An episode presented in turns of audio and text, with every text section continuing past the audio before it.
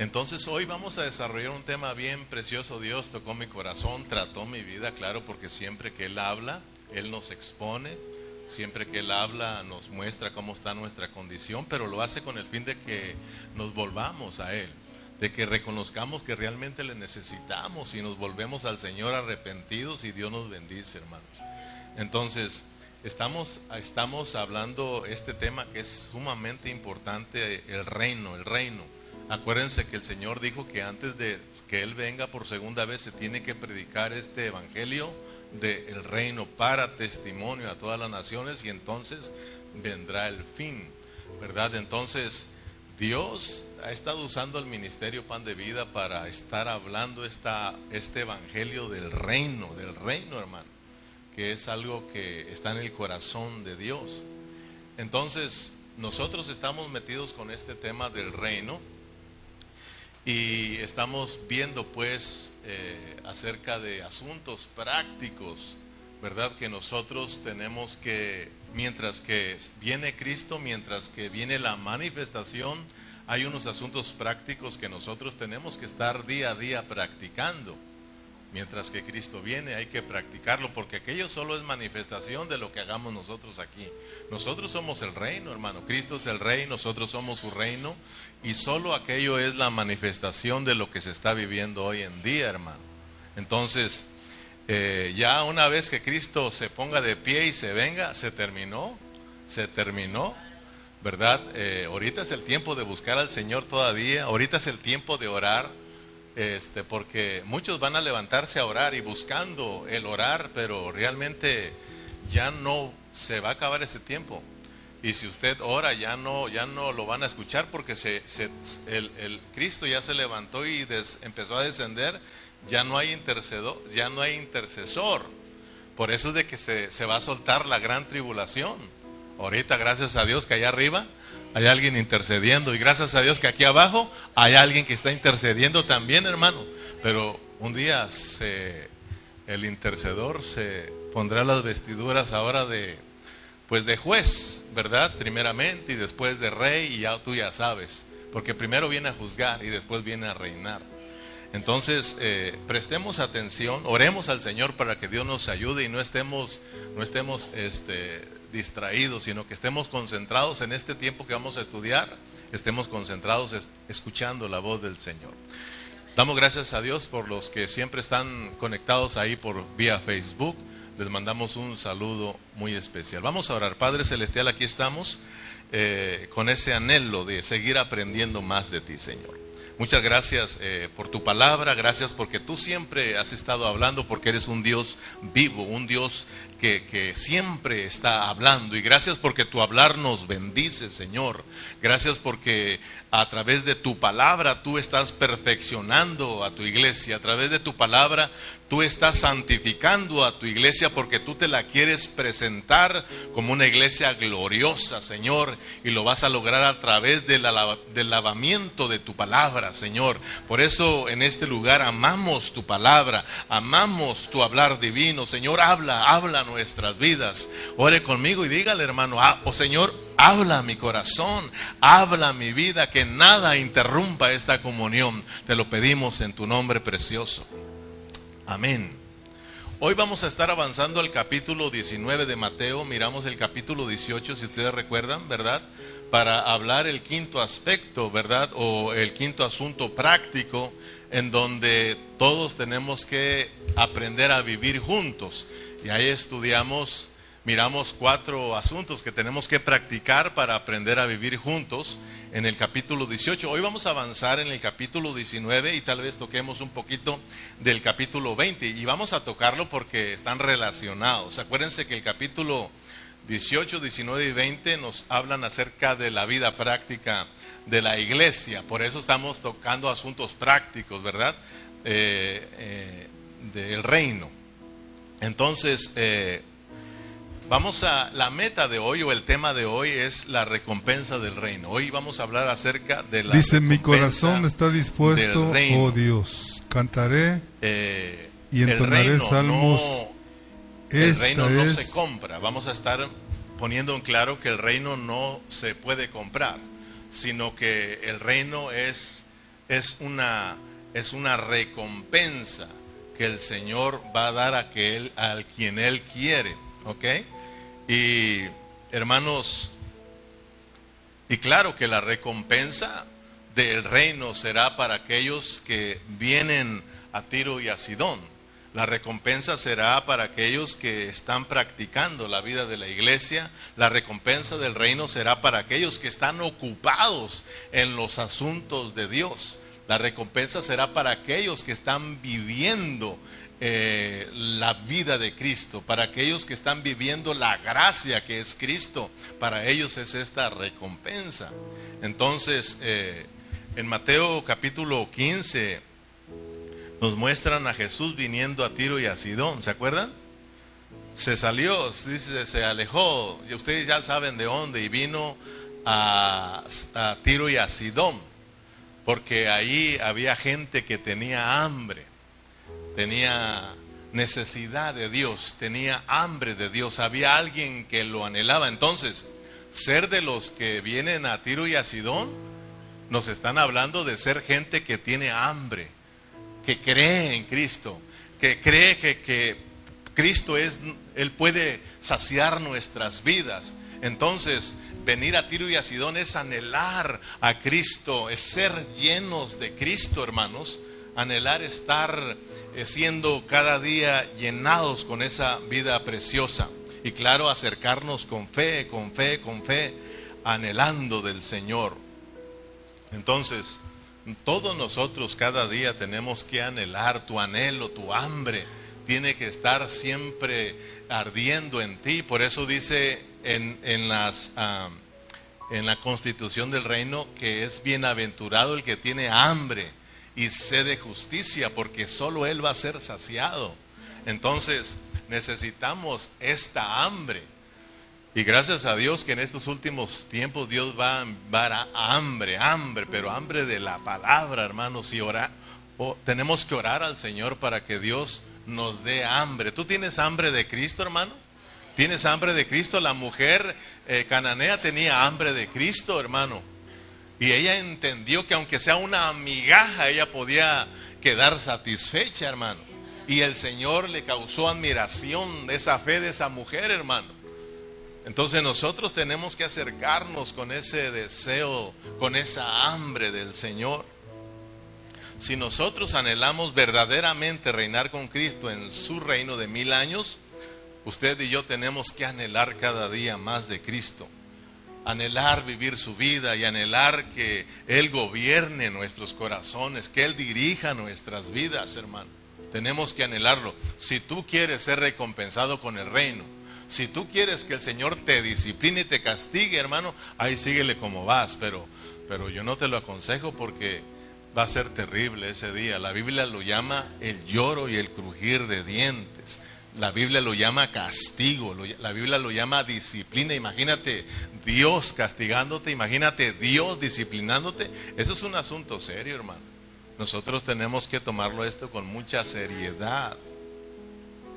Entonces, en Mateo 16 y 17 no solo nos muestran lo glorioso que es el reino, sino que también miramos que mientras viene esta manifestación del reino, tenemos que estar practicando ciertos asuntos. No lo olvides, hemos estado dándote ciertos asuntos que son prácticos, no para que lo aprendas y ya, sino que para que lo practiquemos.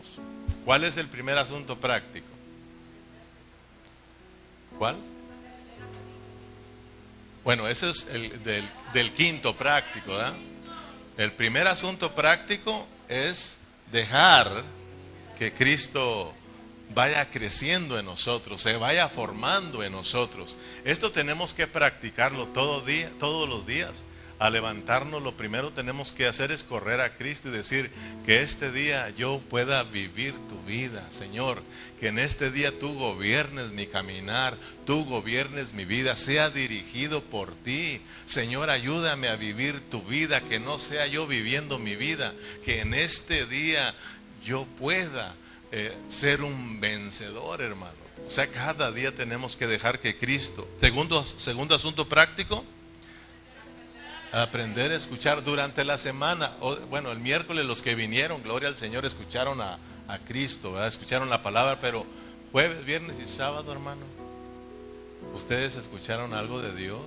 ¿Ustedes se metieron a estudiar la palabra, hermano? Porque Cristo habla a través de su palabra, ¿sí o no? Las palabras que yo os he hablado son espíritu y son vida.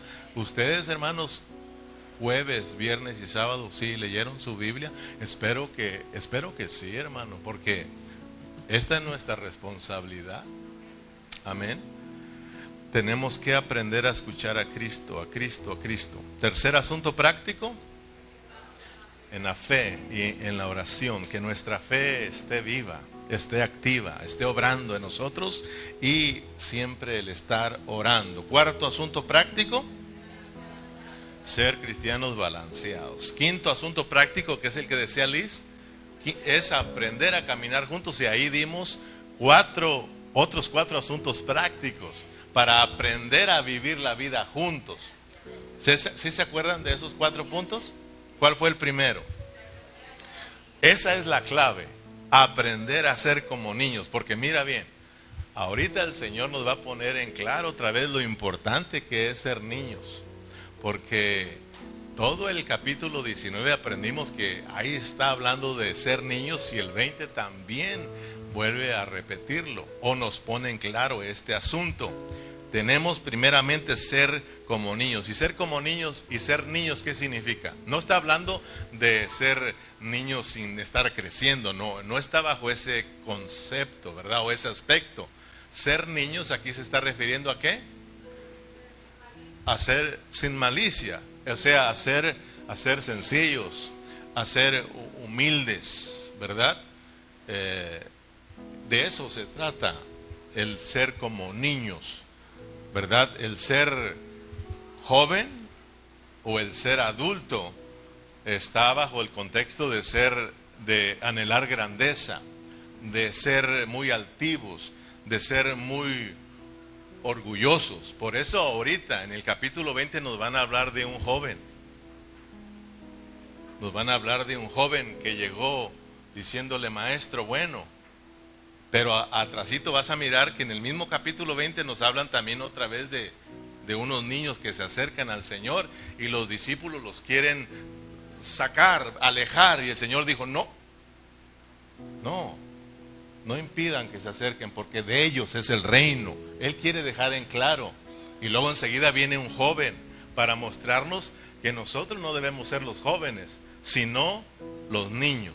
Por eso es, es peligroso el ser joven porque el joven se cree que, todo lo sabe, el joven se cree que, que, todo lo puede, no le tiene miedo a nada, ya no se diga los más grandotes, ¿verdad? Porque cuando tú lees Mateo, Marcos y Lucas, unos dicen joven, otros dicen hombre, ¿verdad? Entonces está hablando de alguien que no es niño, que no es humilde, que no es dependiente, sino independiente, altivo, orgulloso, duro de corazón. Entonces vamos a hablar algo muy importante, hermanos. Entonces, el, segundo eh, asunto práctico acerca de, que tenemos que vivir juntos, aprender a vivir juntos, aprender a ser dependientes, dependientes. Un cristiano tiene que ser dependiente, dependiente, hermano. Tú no puedes andar solo o hacer las cosas solo o que nadie sepa nada de ti, hermano. Tienes que depender de tus hermanos, del cuerpo, porque somos un cuerpo en Cristo, somos miembros los unos de los otros, porque de esa manera vamos a ser bendecidos el uno al otro. Tenemos que aprender a caminar juntos. Amén. Y el tercero,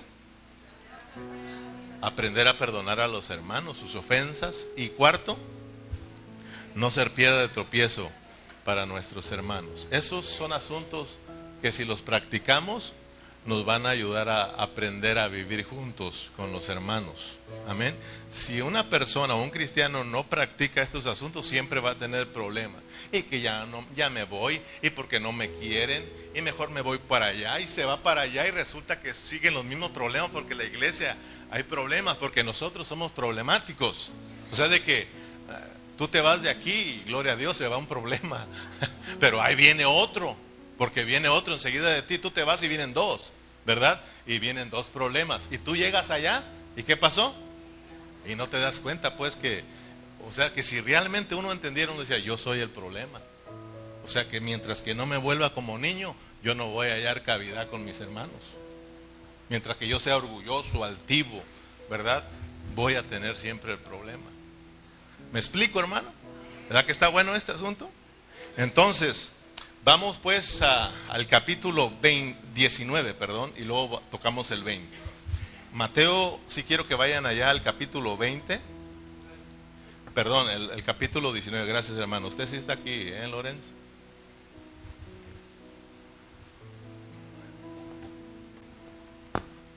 Mateo 19. Vamos a brincarnos al 16. Voy a irme rápido porque voy a leer muchos versículos, ok hermano, para avanzar, porque el tiempo aquí viera que, corre rápido. ¿Y allí corre rápido ahí? No mucho, ¿ah? Entonces vino uno y le dijo, maestro bueno, ¿qué bien haré para tener la vida eterna? Él le dijo, ¿por qué me llamas bueno? Ninguno hay bueno sino uno Dios. Mas si quieres entrar en la vida, guarda los mandamientos. Le dijo, ¿cuáles? Y Jesús le dijo, no matarás, no adulterarás, no hurtarás, no dirás falsos testimonios, honra a tu padre y a tu madre, y amarás a tu prójimo como a ti mismo. El joven le dijo, todo esto lo he guardado desde mi juventud. ¿Qué más me falta? Jesús le dijo, si quieres ser perfecto, anda, vende todo lo que tienes y dalo a los pobres, y tendrás tesoros en el cielo, y ven y sígueme. Oyendo el joven esta palabra, se fue triste porque tenía muchas posesiones. Entonces Jesús dijo a sus discípulos, de cierto os digo que difícilmente entrará un rico en el reino de los cielos. Otra vez os digo, que es más fácil pasar un camello por el ojo de una aguja que entrar un rico en el reino de Dios. Sus discípulos oyendo esto se asombraron en gran manera diciendo, ¿quién pues podrá ser salvo? Y mirando Jesús les dijo, para los hombres esto es imposible, mas para Dios todo es posible. Entonces respondiendo Pedro dijo, he aquí nosotros lo hemos dejado todo y te hemos, y te seguido. ¿Qué pues tendremos? Y Jesús le dijo, de cierto os digo que en la regeneración, cuando el Hijo del Hombre se siente en su trono de su gloria, vosotros que me habéis seguido, también os sentarán sobre doce tronos para juzgar a las doce tribus de Israel. Y cualquiera que haya dejado casa, o hermanos, o hermanas, o padre, o madre, o mujer, o hijos, o tierras por mi nombre, recibirá cien veces más y heredará la vida eterna. Pero muchos pero muchos primeros serán postreros y postreros primeros. Muy bien, hasta ahí. Miremos pues que aquí nos hablan de un joven rico. Ahí dice en su, en su, ah, en la parte de arriba, ahí dice joven rico. Si ustedes se van en los versículos anteriores, ahí que ya nos recorrimos para avanzar, pero antes habla de los niños que se acercan para ser bendecidos por el Señor. Y el Señor aprovecha la oportunidad para decirle que no impidan que los niños se acerquen a Él, porque de tales es el reino de los cielos. Entonces, ya aprendimos que volvernos como niños es de ser humildes, ¿verdad? Sencillos. Y también habla de ser pobres. Un pobre depende, es dependiente, ¿ok? Un niño es pobre, no es rico, ¿ok? Por eso nos van a hablar ahora de un joven que es muy rico. Y por favor, recordemos que lo que está haciendo el Señor es hablando en parábolas. Lo que está haciendo el Señor es hablando metáforas, ¿ok? O sea, de que, porque muchos creen que cuando habla del joven rico y que era muy rico y millonario, puede que sí, pero Dios a nosotros nos quiere dar otra lección. ¿Ok? porque está hablando metáforas, o sea que Dios aprovechaba las circunstancias de lo que sucedía a su alrededor. Por ejemplo, vienen los niños, le traen a los niños para que, para que los, los bendiga y de repente los discípulos se molestan y los quieren alejar, ¿sí o no? Y el Señor aprovecha esa oportunidad, metáfora, aprovecha esa oportunidad, aprovecha esa circunstancia para, para enseñarle algo a sus discípulos. Entonces le dijo, momento, no se lo impidan, porque de tales es el reino de los cielos. Acuérdense que ya les he venido de enseñando que para entrar en el reino tienen que volverse como niños. Entonces Él da una enseñanza de que tenemos que ser como esos niños para entrar en el reino. Ahora nos van a hablar de un joven, que si nosotros somos como, este joven rico, no entraremos en el reino. Por eso dice que difícilmente a un rico le es entrar en el reino. Entonces ahora entienda que viene un rico a hablar, entonces el Señor aprovecha esta ocasión para dar una enseñanza a sus discípulos. Tal vez es de rico, tal vez sí es rico, tiene muchas posiciones, pero el Señor no nos va a hablar aquí de que si nosotros tenemos muchas riquezas hablando económicamente, no vamos a entrar en el reino. Entonces yo no tenía cavidad. No, no se cree. no se cree. Bueno, algunos ni siquiera supieron qué onda. ¿Ok? Imagínense, si se trata aquí de ser pobre, de no tener dinero para entrar al reino, de tener mucho dinero para entrar, no, el Señor no está hablando nada de eso. El Señor, ya, ya aprendimos que ser niños es que ser humildes, mansos, pobres. Ser, ser un joven rico o un hombre rico, ¿qué está hablando el Señor? ¿Qué nos quiere decir? Que un corazón altivo, un corazón lleno de, altivez, un corazón lleno de, orgullo, hermano, un corazón que no, eh, que, que, no siente la necesidad de Dios, ese, ese, ese corazón, ese Dios lo trata de lejos. Dice que a los altivos, a los orgullosos, Él los trata de lejos, pero a los humildes de cerca, hermano. A los orgullosos los aplasta, a los humildes los levanta. Entonces, si estamos entendiendo la metáfora? Es importante que para que nosotros entendamos el mensaje, si no, usted va a decir, no, pero este rico, si tiene mucho, este no entra al reino, no, hermano. Hay ricos humildes, hay ricos sencillos y hay pobres que son orgullosos de un miserable dólar, hermano. Ya no te hablan porque tienen un dólar, son orgullosos, altivos, hermano. ¿Se da cuenta, hermano? Hay pobres que son muy humildes, ricos que son muy altivos, orgullosos, ¿verdad? Creídos. Pero lo que está hablando el Señor es algo espiritual, algo espiritual. Entonces vino uno y le dijo, estoy en el versículo 16, maestro bueno, ¿qué bien haré para tener la vida eterna? Él le dijo, ¿por qué me llamas bueno? Ninguno hay bueno sino uno, Dios, mas si quieres entrar en la vida, guarda los mandamientos. Le dijo, ¿cuáles? Y Jesús le dijo, no matarás, no adulterarás, no hurtarás, no dirás falsos testimonios, honra a tu padre y a tu madre y amarás a tu prójimo como a ti mismo. El joven le dijo, todo esto lo he guardado desde mi juventud. ¿Qué más me falta? Jesús le dijo, si quieres ser perfecto, anda, vende lo que tienes y dalo a los pobres y tendrás tesoros en el cielo y ven y sígueme. Oyendo el joven estas palabras, se fue triste porque tenía muchas posesiones. Quiero que miremos que lo que está haciendo este hombre rico, o este joven rico, como quiera llamarlo, él quiere negociar con el Señor tocante a este asunto del reino. Entonces lo que el Señor nos va a dejar en claro hoy es que nosotros no podemos negociar con Él con tocante al reino. El reino no se puede comprar. El reino es una recompensa. Amén, hermanos. No puede usted negociar, yo hago esto y lo otro y me das el reino. El Señor a nosotros aquí nos quiere dejar en claro y claro, se los quiso dejar en claro a sus discípulos que el reino no se, no se negocia, el reino no se vende. ¿Sabes por qué? Porque ¿quién puede comprar el reino? Oh, hermano, el reino vale millones y millones y millones y millones. Que nadie, ni el más rico del mundo, lo puede comprar, hermano. Porque si así fuera, por, por, eso yo le daba gracias a Dios y espero que tú lo entiendas y le des gracias a Dios. Porque si no, si se pudiera comprar el reino, estuviéramos yo y tú fritos y cocidos. ¿Con qué lo compras, hermano? O si quisiéramos comprar la salvación, tampoco. Acuérdense que eso es un regalo. Todo lo de Dios es por gracia, hermano son regalo. Dios lo quiso dar a nosotros, hermanos. Dios nos quiso dar su salvación. Es un regalo por medio de la fe, dice, dice Efesios. Y también es el reino. Si uno entiende el reino es por gracia, es un regalo, es una recompensa. no se vende, hermano. Porque si tratáramos de comprarlo, ¿quién lo puede comprar?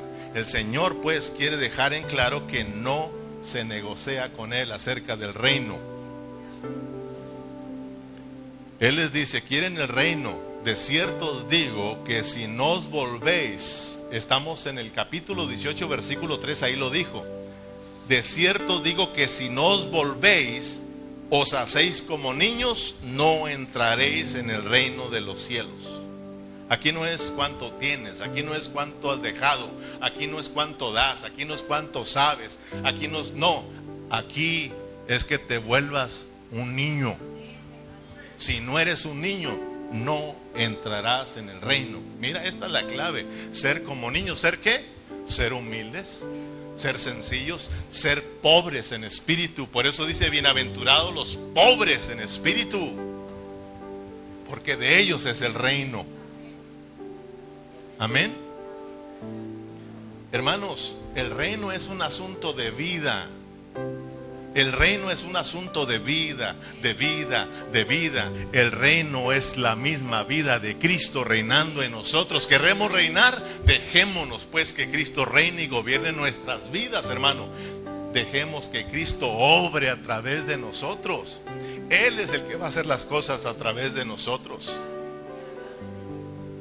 Amén. El joven le dice, maestro bueno. ¿Y qué le contesta el Señor? Mire, que él lo detiene rápido, el Señor muy sabio.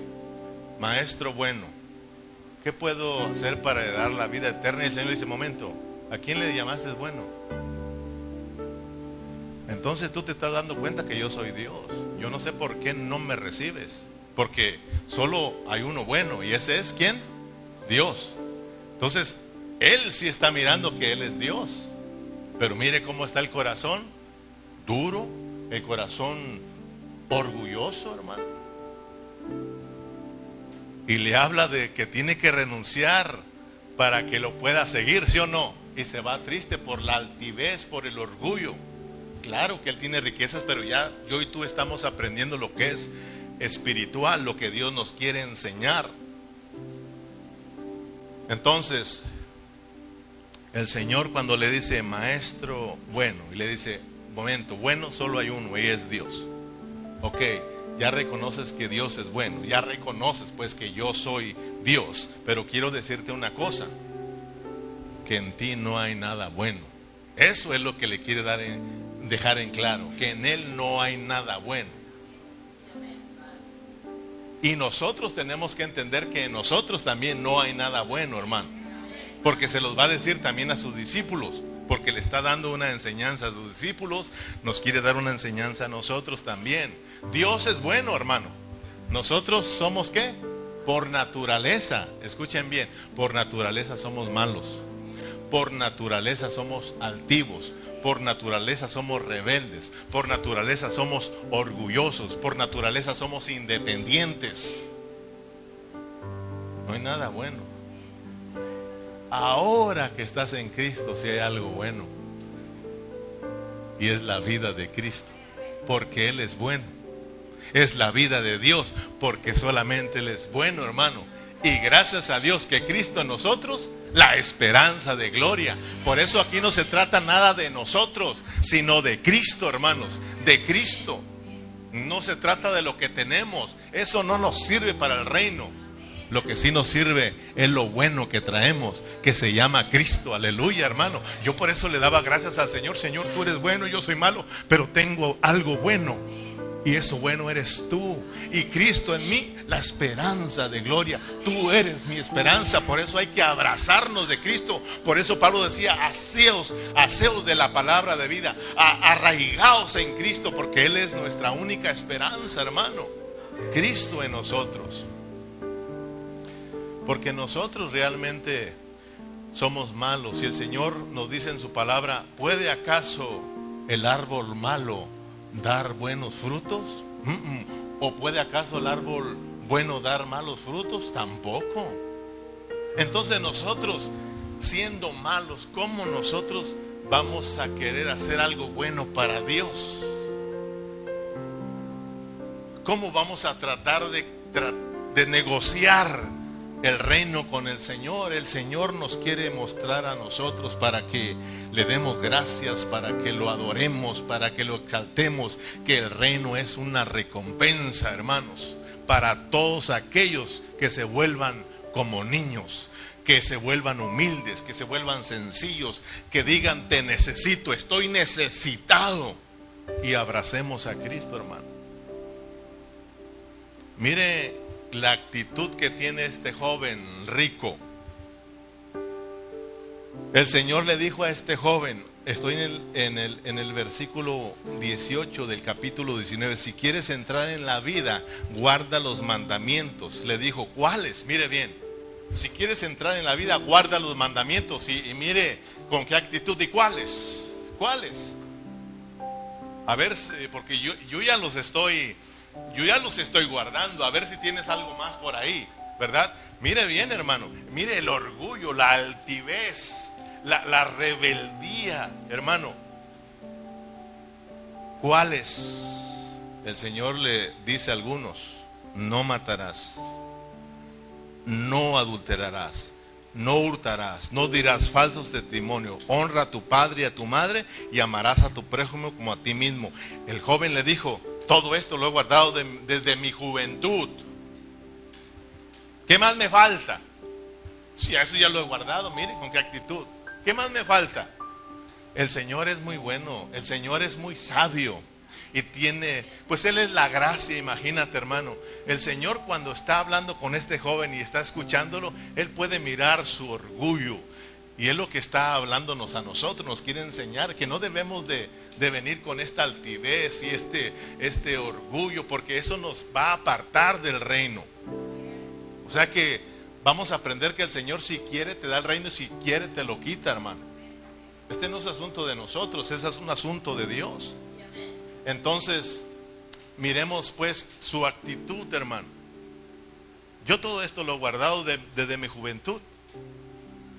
Y el Señor, con esa sabiduría y con esa gracia, lo va a corregir, pero sin agredirlo, sin avergonzarlo, porque podía decirle mentiroso, eres un mentiroso, tú no puedes cumplir eso, ¿verdad? Pero el Señor le dice, les, sigue la plática y mire cómo, cómo lo, lo calma y se va muy triste, ¿ok? Dice, ¿qué más me falta? Jesús le dijo, si quieres ser perfecto, yo te voy a mostrar, o sea que metémonos a, lo que el Señor está pensando. Este joven viene muy altivo, que, ya lo, que ya lo puede todo y que ya guarda los mandamientos. Y le va a mostrar que está equivocado. Le va a mostrar que en él no hay nada bueno. ¿Ok? Y le dice, si quieres ser perfecto, anda, vende todo lo que tienes y dárselo a los pobres y tendrás tesoros en el cielo y ven y sígueme. ¿Y dónde está el amor? ¿Dónde está el amor por el prójimo? Se da cuenta, rápidamente se dio cuenta que estaba falto. Entonces oyendo esto, se fue triste porque tenía muchas posesiones. Entonces, el Señor le va, ahora se va a dirigir con sus discípulos. Jesús le dijo, ah, estoy en el versículo 23. Entonces Jesús le dijo a sus discípulos, mire, mire bien, ahora se voltea a sus discípulos. De cierto os digo que difícilmente entrará un rico en el cielo, en el reino de los cielos. Otra vez os digo, es más fácil pasar un camello por el ojo de una aguja que entrar un rico en el reino de Dios. Los discípulos, quiero que miremos que no están agarrando la onda. Ahorita voy a preguntarles a ustedes, ahí están agarrando la onda, ¿ok? Para que se pongan tristes, truchas. Cuando el Señor habla la palabra, cuando nosotros hablamos la palabra en su pureza, te vas a dar cuenta que suceden dos cosas. O te vas bien contento, bendecido, o te vas sin la bendición de Dios y bravo y triste. Pero si tú, porque el Señor nos va a exponer, como te decía, Dios habla, ¿verdad? La palabra y Dios nos expone. Tú puedes decirme, yo estoy bien y yo amo al Señor y cuando Dios habla su palabra, ¿verdad que te expone? Porque yo miro muchos que les duele, pero al final agarran la palabra y se quedan con la bendición, pero muchos se van como hasta molestos con uno, hermano. Pero si te dices cuenta que fue Dios quien te expuso con la palabra, pero Él lo hace no para avergonzarte, sino para que nos arrepintamos y nos volvamos a Dios. ¿Ok? Es con ese fin. Nos expone para que nosotros reconozcamos que estamos faltos y que necesitamos a Dios. Mira, hasta aquí los discípulos no han agarrado la onda. Ellos siguen sin entender. Sus discípulos oyendo esto se asombraron en gran manera diciendo, ¿quién pues podrá ser salvo? Y mirando Jesús les dijo, para los hombres esto es imposible, pero para Dios esto es posible. Porque, hermano, esto es un asunto de Dios. Yo no sé si, si, tú me estás captando, hermano, o estás captando el mensaje de Dios. Porque esto no es un asunto de nosotros, pero es un asunto de Dios. Por lo tanto, para nosotros hay cosas que son imposibles, pero dice Dios, para mí todo es posible. Amén. Hasta aquí, ellos no están entendiendo. Hasta aquí yo les pregunto, ¿ustedes están captando el mensaje? ¿Están captando el mensaje, hermanos? Para entrar en el reino, ¿qué se necesita? Yo no sé si estás captando, hermano. Nos ponen unos niños. Mira, si, lees el capítulo 19 hay tres asuntos ahí. El Señor habla sobre el divorcio, de que no es aceptable por Dios el divorcio. Pero él dijo, bueno, el Señor dijo, solo en caso de adulterio, ¿verdad? Pero al principio no fue así. No hay divorcio. Pero como el Señor es balanceado, ¿verdad? Solo en caso de adulterio. Pero él mismo aclaró, pero no estoy dando cartas de divorcio como Moisés. Moisés lo hizo, ¿por qué? Por su orgullo y por la dureza. Mira, mira qué bonito cuando tú entiendes el hablar de Dios. Nos ponen el divorcio, nos ponen unos niños y nos ponen unos jóvenes. Un joven, una, persona grande. Para mostrarnos que el, el balance está en qué? En ser niños. Los divorcios, ¿por qué vienen? Por no ser como niños, por ser jóvenes, por ser muy altivos y orgullosos, por eso, por ser rebeldes, por eso vienen los, los, ah, los divorcios, por el no querer someterse, por el no querer vivir juntos, por el no reconocer que se necesita el uno para el otro. Porque dice la palabra que cordón de dos o tres dobleces no se rompe jamás, tienen que estar bien unidos. Entender el matrimonio es que es para vivir el uno para el otro. Ya no son dos, es uno. Eh, pero, pero cuando somos orgullosos, altivos, rebeldes, entonces nos divorciamos. Entonces el Señor dice, tienen que hacerse como niños. El problema del divorcio viene por ser jóvenes, gente orgullosa, gente altiva, gente rebelde. La clave es ser como niños. ¿Quieres permanecer casados toda la vida, hermano? Sé niño. ¿Alguien dice amén?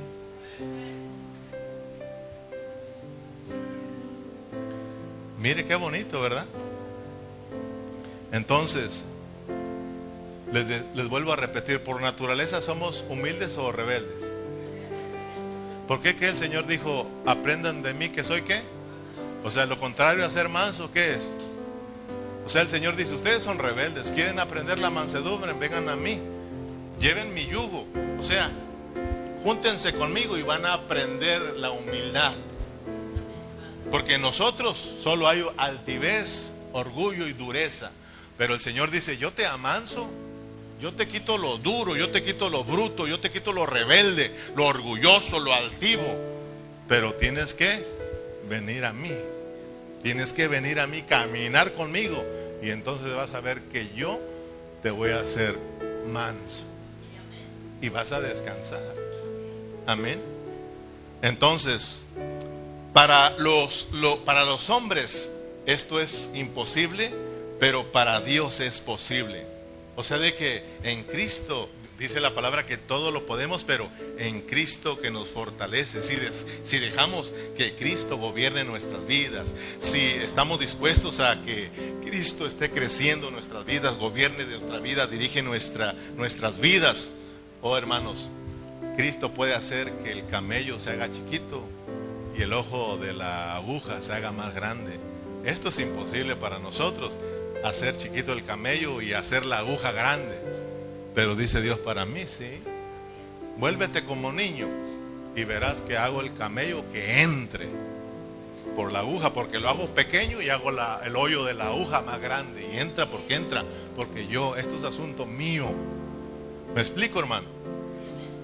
Entonces, entre más tú te hagas pequeño, hermano, entre más tú te hagas pequeño, Cristo crece más en ti. Es la vida de Cristo más de nosotros, pero entre más altivo y orgulloso seamos, menos Cristo hay en nosotros.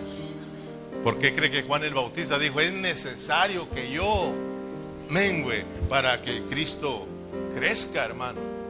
Entonces es importante, este es un asunto de Cristo. Nosotros tenemos que desaparecer y dejar que Cristo obre en nosotros. A veces a nosotros nos cuesta vivir a Cristo y ser guiados por Cristo por nuestra rebeldía, hermano. Es así de sencillo. Entonces debemos de orar al Señor, hermano, que Dios nos ayude y que cambie nuestros corazones, que cambie nuestras vidas, hermano. Amén. Entonces, en el versículo 27, respondiendo Pedro, le dijo, he aquí nosotros lo hemos dejado todo y hemos, hemos seguido. ¿Qué pues tendremos? Mire la actitud de Pedro, no está entendiendo. ¿Verdad? O sea que vende todo lo que tienes y ven y sígueme. Pedro rápidamente con su mente, ¿qué? Su mente humana, su mente natural. Y, y Pedro es un hombre de business, es un hombre de negocio. Por eso el rápido dijo, a ver, un momento, nosotros también lo hemos dejado todo dejamos el barco, dejamos la pesca y te seguimos. ¿Qué vamos a recibir? El Señor le dice, no has agarrado la onda, te voy a hablar otra vez. De que el reino no se compra, el reino no se negocia, el reino es una recompensa, hermano. No te pierdas esto, esto en tu mente, grábatelo. El reino, el reino es una recompensa. Olvídate lo que tú quieras hacer y deshacer para el reino. No, el reino es una recompensa. No es asunto de que voy a hacer esto para ganar el reino. No, hermano. No, porque nosotros somos malos. El único bueno es Dios. Aquí se trata de que Dios haga las cosas a través de nosotros. Esto es un asunto de Dios obrando en mí. ¿Te das cuenta, hermano? Mira, Dios te dio la gracia. perdón, Dios te dio la salvación por gracia, ¿verdad? Por medio de la fe. Esto es un regalo de Dios. La salvación es un regalo de Dios. Nosotros hemos estudiado que el reino se recibe por, por obrar, ¿verdad? Porque el Señor nos va a llamar a cuentas y nos va a juzgar de acuerdo a lo que hayamos, lo que hayamos hecho, ¿verdad? y ya hemos aprendido, pero es importante comprender al Señor y entender que todo es por gracia. Aunque sí, claro, el reino es por obras, pero ¿cómo está eso, pastor? Mira, hermano, Dios te dio la salvación por gracia, por medio de la fe, dice Efesios, ¿verdad? Ahora bien, la gracia es Dios obrando en nosotros, la gracia es Cristo mismo. Muy bien, si tú dejas que esa gracia viva en ti, si tú vives a Cristo, hermano, entonces tu obrar va a ser por medio de quién? De la gracia. Pablo dijo, es la gracia obrando en mí, es la gracia haciendo todas las cosas. Yo no soy, la gracia de Dios en mí. Entonces, cuando yo disfruto la vida eterna que se me dio, que es la gracia, cuando yo estoy caminando en gracia, cuando yo soy lleno de la gracia de Dios, todo lo que yo haga va a ser Cristo en mí. ¿Me explico, hermano? Esto no es asunto yo di tanto, lo dices tú o Cristo. O sea, aquí lo que cuenta es la vida de Cristo, hermano. Hice esto y deshice aquello, tú o Cristo. Este es un asunto de Cristo, hermano. No podemos negociar de que yo hago esto, lo otro y obtengo el reino. No, hermano. Cristo está dejando en claro a sus discípulos que el reino no se compra. El reino es una recompensa. Este es un asunto de Dios. Por eso les dice al final, pero muchos primeros serán posteros y postreros primeros. ¿Entendiste, Pedro? Y Pedro se quedó Lorin. ¿Lorin? ¿Lorin? Mm, pues no, no entendí nada. Y yo entendí, hermano. Y yo le daba gracias a Dios. ¿Tú, ¿Tú entiendes, hermano? ¿Y por qué no le da gracias a Dios? ¿O está Lorin, Lorin? Pedro no le agarró. Entonces le dice Pedro, el Señor perdona, Pedro, vamos pues y te voy a dar otra parábola con relación a que el reino no se compra, sino que este es un asunto de Dios. Vamos a Mateo 20, 1 en adelante, lo leo yo rápido, porque el reino de los cielos es semejante a un hombre, padre de familia, que salió por la mañana a encontrar obreros para su viña, y habiendo convidado con los obreros en un denario al día, los envió a su viña. Mira, métete a la película, ¿ok? Porque está hablándolos a trabajar, porque este es un asunto de obrar, ¿verdad? Pero no es un asunto de obrar nuestro, sino es un asunto de Dios, ¿ok? Y va a, hablar, va a, dar, va a hablarnos de que va a dar una paga, pero esta paga usted grave es lo que es una recompensa, ¿ok? Es una recompensa. No es un asunto de comprar el reino va a dejarnos en claro al final que este es un asunto de Dios y que Dios le da el reino a, aquel, a quien Él quiere. Y al quien no, simplemente no se lo da y punto. Enójese quien se enoje. Mire, dice, y habiendo convidado con los obreros en, un denario al día, los envió a su viña. Ok. ¿Por cuánto va a contratar a sus trabajadores? por un denario, ¿ok? ¿Por un denario por hora? por un denario al día, grábeselo bien, que ella va a ser lo que les va a pagar. Saliendo cerca de la hora tercera del día, vino a otros que estaban en la plaza desocupados. Diga conmigo, desocupados. Mira, porque nosotros hemos dicho, el Señor llamó a gente ocupada, a gente trabajadora. Aquí está llamando a gente qué? Entonces te vas a dar cuenta. Mira al hablar de Dios, Dios dice, yo le digo, Señor, pues a unos llamas ocupados y otros desocupados. ¿A quién llamas? Y le dice, me dice, yo llamo a gente ocupada, desocupada. Yo le dije, gracias Señor. Dios llama, fíjate, Dios llama a gente ocupada, desocupada. O Dios llama a gente desocupada, ocupada. Aquí están desocupados, ¿eh? ¿Estamos, hermanos? Versículo 4 y le dijo, y también vosotros a mi viña y os daré lo que sea justo. Y ellos fueron. Salió otra vez cerca de la hora sexta y novena y hizo lo mismo. Y saliendo cerca de la hora undécima halló a otros que estaban qué? Desocupados. ¿Estaban qué? Y les dijo, ¿por qué estás aquí todo el día desocupados? Fíjate bien, ¿eh? Le dijeron, porque nadie os ha contratado. Él les dijo, y también vosotros a la viña y recibiréis lo que sea justo. Cuando llegó la noche, el señor de la viña dijo a su mayordomo, llamad a los obreros y pagadles el jornal, comenzando desde los posteros hasta los primeros. Mira bien, lo llamaron y todos estaban en fila y luego se pusieron los primeros. Y dijeron, no, no, no, ah, ustedes empiecen de los últimos. Porque acuérdense que a, Pedro le dijo, los últimos, los primeros serán últimos y los últimos primeros. Y Pedro dijo, no agarró la onda. Y se lo vuelve a repetir para ver si agarra la onda, ¿ok? Le dijeron, ¿a ¿dónde estoy? Ah, a venir también los primeros, ah, que estoy en el 9, ¿verdad? Y al venir los que había, ¿dónde estoy yo?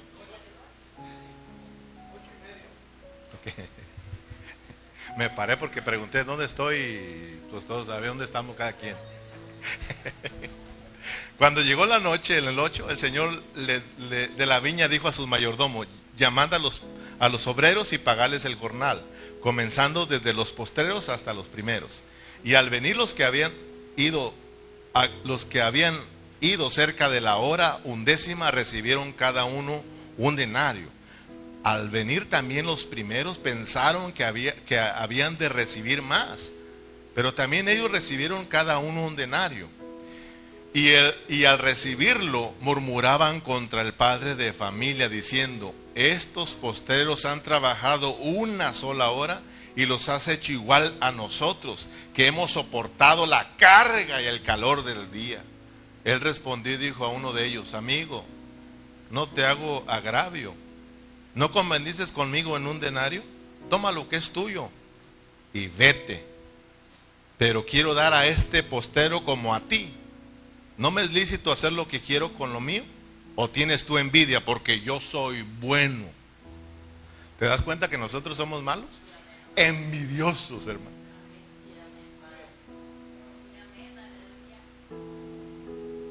Oye, tú estás trabajando y tienes ya cinco años y viene un nuevo ahí y le dieron aumento.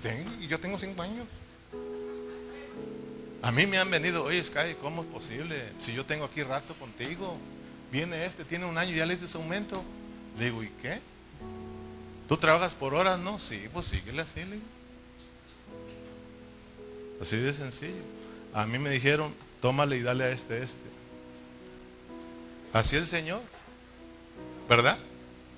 ¿En qué versículo estoy? ¿No me es lícito hacer lo que quiero con lo mío? ¿O tienes tú envidia porque yo soy bueno? Así los primeros serán posteros y los posteros primeros, porque muchos son los llamados, más pocos los escogidos. ¿Entendiste, Pedro? Sí, Señor. Ahora sí agarró la onda. ¿Cómo no vamos a agarrar la onda ya con dos ejemplos, hermano? Ya, eso sería estar dormidos. Aquí hay un montón, hermano, de, enseñanza para nosotros. Pero quiero emocionarlos, que te emociones en Cristo, hermano. Y que le des gracias a Cristo si Dios te lo revela, hermano. Pero mira, ¿a qué horas y a qué horas y a qué horas y a qué horas llamó? A unos lo llamó a las 6 de la mañana, ¿ok? Empezando el día. A otro lo llamó a las 9 de la mañana. A otro los llamó a las 12 del mediodía. A otro los llamó a las 3 de la tarde. Y a los últimos los llamó una hora antes de que se terminara el día. El día era de 12 horas. Jesús mismo dijo, ¿qué acaso el día no tiene 12 horas? ¿Verdad? Entonces, a las 5 de la mañana, a las 5 de la tarde, perdón, llamó a los últimos. Y mira al Señor les va a dar una lección para mostrar que el reino no se negocia, no se vende ni se compra. El reino es una recompensa. ¿Ok? Y mira qué sabio el Señor. Mira qué sabio. Yo me emociono, hermano. ¿Tú te emocionas? ¿Y por qué no te emocionas? Amén. Ahorita te vas a emocionar. Mira bien. ¿A qué horas te llamó a ti el Señor? ¿A qué horas te llamó, hermano? ¿A qué horas te llamó a ti? ¿Sabes, hermano? No te quiebres la cabeza, te llamó a las 5 de la tarde. Nosotros somos los últimos. Mira, hermano, si, si tú te pones a pensar, eh, Dios llamó a, claro, hizo un llamado a sus judíos primero, y luego después le hizo un llamado a sus discípulos, y luego a su iglesia. Pero nosotros fuimos llamados los, al último, hermano. O sea, de que, mira, los, los discípulos dijeron, ¿cómo es posible? Nosotros hemos soportado el calor del día, hermano, porque realmente, eh, eh, imagínate, los discípulos, ellos fueron encarcelados, ellos fueron perseguidos, ellos murieron, los mataron por el Evangelio, por servir a Cristo. A nosotros que hemos sufrido, hermano. Pero estos, dice, estos que fueron llamados al último, ¿cómo es posible? Y el Señor le dijo, ¿y, por qué te molestas? Quiero enseñarles que este es un asunto mío. No por lo que hagas, no por lo que trabajas. El reino no se compra, Pedro. El reino es una recompensa. Yo se lo doy al quien yo quiero y yo se lo quito al que quiero. Es mío y punto. ¿Te quedó claro? Sí, Señor, me quedó claro. Y yo le daba gracias a Dios, hermano. Porque nosotros fuimos llamados en la, en la, última hora, en el último tiempo, somos la última generación. Cristo ya está a las puertas, hermano. ¿Y qué hemos sufrido? ¿Qué, ¿Qué, persecución hemos tenido nosotros, hermano? Y sabe, sin embargo, el Señor dice, también les prometo el reino a ustedes. A ustedes, aunque hayan trabajado solamente un poquitito, una hora, ustedes tienen ganado el reino. Si solamente ustedes se vuelven como niños. Mira, hermano, qué sencillo. Nosotros solamente es dejar de ser orgullosos, altivos, soberbios, eh, duros de corazón. Solo es volvernos humildes, sencillos, mansos, pobres en espíritu. Solo es decirle, Señor, te necesito. Señor, yo sin ti no la hago. Señor, gobierna mi vida. Señor, cámbiame. El Señor solo quiere tratar con nuestras vidas, hermano. Déjate de andar queriendo hacer y deshacer, hermano. Dios quiere que ahora vivamos a Cristo, vivamos su vida, es todo, hermano. Aquellos sí sufrieron persecución y murieron y tienen ganado el reino. Se lo dijo Pedro, claro que tú lo dejaste todo y tú tienes el reino ganado. Vas a reinar, van a reinar conmigo. Pero esto es una dádiva, esto es una recompensa. Aunque ellos, solo un ratito, yo les voy a pagar lo mismo es mi dinero, es mi reino. Yo por eso le daba gracias a Dios, hermano. Realmente yo no he sufrido como, como sufrió Juan, como sufrió eh, Andrés, como sufrió Pedro, ni mucho menos como sufrió Pablo. Sin embargo, Dios también me llamó para su reino. Y a mí solamente me dice, vuélvete como niño. Deja tu altivez, deja tu orgullo, deja tu soberbia. Reconoce que me necesitas. Y el reino lo tenemos ahí, hermano. Yo le daba gracias a Dios. El Señor llama a gente desocupada, ocupada. El Señor llama a gente ocupada, desocupada. Cuando el Señor me dijo, yo llamo a gente ocupada, desocupada calle. Yo entendí, estos estaban desocupados. ¿Estaban desocupados en qué, hermano? Porque ellos estaban desocupados, pero no estaban desocupados, estaban ocupados. Porque la Biblia dice que cuando llamó a sus discípulos, ellos estaban ocupados, pero los desocupó y los ocupó. Si entiendes, hermano? Te lo explico. No lo entiendes, ¿verdad? Esta gente estaba desocupada en los asuntos de Dios. Y el Señor le dijo, ¿por qué están desocupados? Ustedes están ocupados, claro, haciendo otras actividades, pero conmigo no, pues no nos ha llamado, pues vénganse.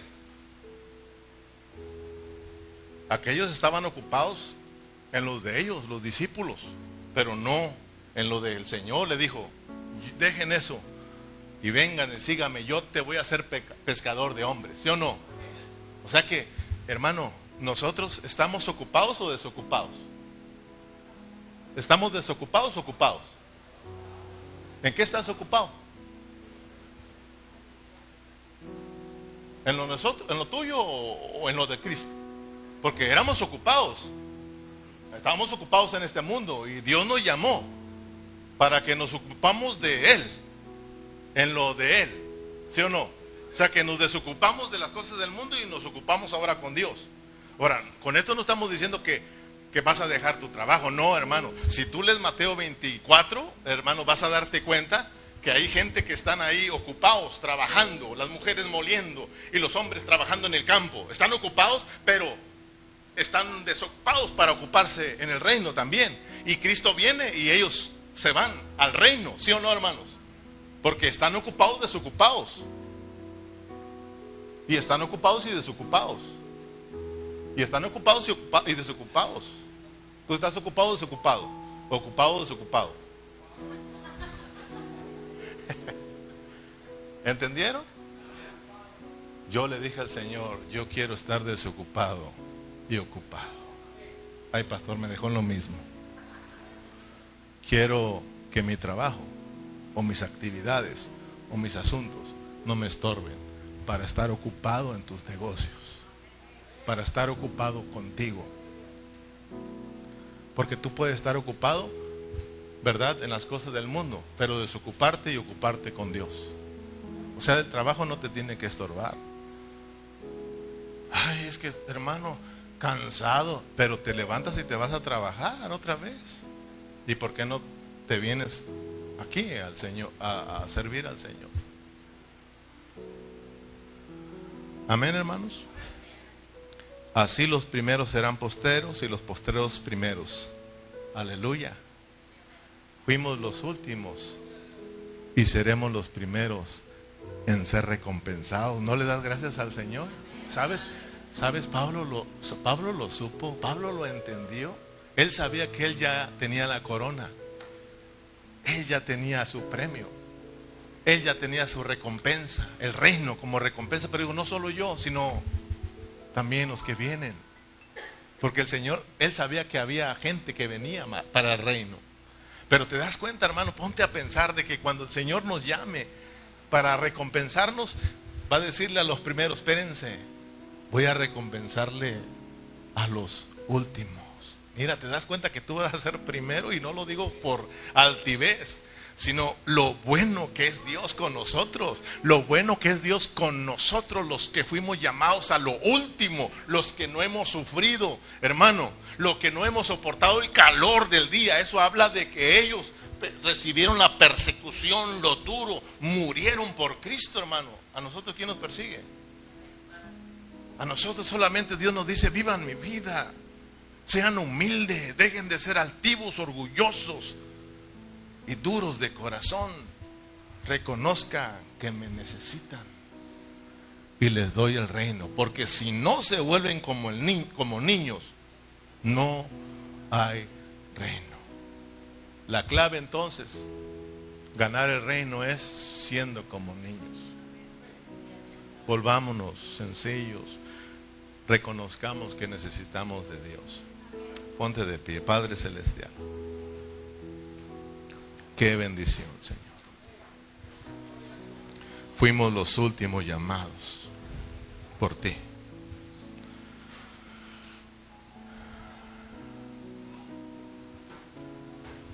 Realmente no hemos sufrido lo que sufrieron los primeros.